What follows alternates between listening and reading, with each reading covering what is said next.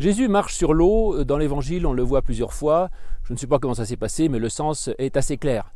Parce que l'eau, la mer, dans toute la Bible, c'est le mal, c'est la mort, c'est l'épreuve, et donc on voit que notre Seigneur et Sauveur arrive à traverser le mal, traverser la mort, traverser les épreuves, il a un pouvoir extraordinaire. Mais ce qui est encore plus extraordinaire dans Matthieu 14, c'est que non seulement Jésus marche sur l'eau, mais il fait aussi marcher Pierre sur l'eau. Et que donc cette capacité qu'a Jésus de traverser la mort et l'épreuve, il l'offre aux croyants. Et donc nous, de même, à son image, nous pouvons, à la suite de Jésus, traverser le mal, la mort et les difficultés. Cela dit, dans la Bible, on a un autre moment où il y a un épisode semblable, c'est bien sûr la traversée de la mer Rouge. Là, le peuple arrive devant la mer et il se dit c'est trop gros, je ne pourrai pas traverser, je vais me noyer, je vais me perdre, c'est impossible. Et voilà que Moïse explique au peuple qu'avec l'aide de Dieu, on peut tout traverser. Rien n'est intraversable, rien n'est impossible. Et donc Moïse frappe la mer avec son bâton, la mer s'écarte et ainsi le peuple peut passer à pied sec, traverser cette épreuve qui lui semblait intraversable. Mais il y a une différence de théologie radicale entre l'Ancien le Nouveau Testament. Dans l'Ancien Testament, c'est Dieu qui écarte les épreuves devant le croyant. Et donc il croyait que Dieu pouvait euh, manipuler euh, les événements terrestres, autrement dit, donc euh, si quelqu'un a bien la présence de Dieu avec lui, eh bien les difficultés vont s'écarter, il sera exempt de difficultés, il pourra donc marcher à pied sec. Dans le Nouveau Testament, on n'attend pas la même chose de Dieu. On n'attend plus que Dieu change les événements ou change ce qui se passe sur terre, mais il modifie le croyant lui-même.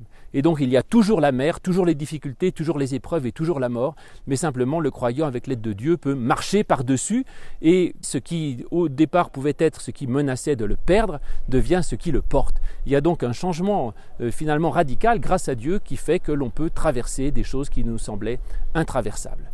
Et puis euh, Pierre y arrive parce qu'il marche vers Jésus. Donc certes, quand on a la foi, une conviction qu'on va vers son idéal, eh bien on peut traverser des choses extraordinaires.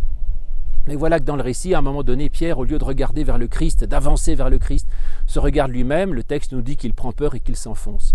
Parce que oui, c'est vrai, quand on a un idéal, une conviction, on peut traverser des océans, des fleuves, tout ce que vous voulez.